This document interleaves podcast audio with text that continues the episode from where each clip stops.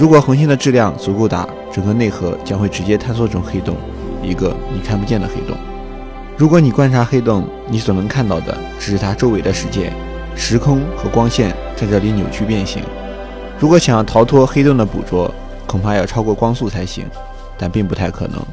目前人类所能理解的最高速度就是光速，所以黑洞的产生让人类是无法理解的。那么，黑洞里的洞是什么？看过我们之前的视频，应该都知道，黑洞并不算是一个洞，而是一个超过人类认知的天体。如果黑洞的边界是时间世界，那么黑洞应该是个起点。我们通常把不能理解的东西称为起点，起点就是一切的开始，或是一切的结束。起点中的密度也许是无穷大，所有的质量都集中在一个没有体积也没有空间的一个点上。也许起点就是另外一个空间，所有的东西都被转变成另外一种东西。这我们没办法理解，但可以想象一下，如果我们进入了黑洞，会是什么样？如果你看过《星际穿越》，你应该会明白我要说的是什么。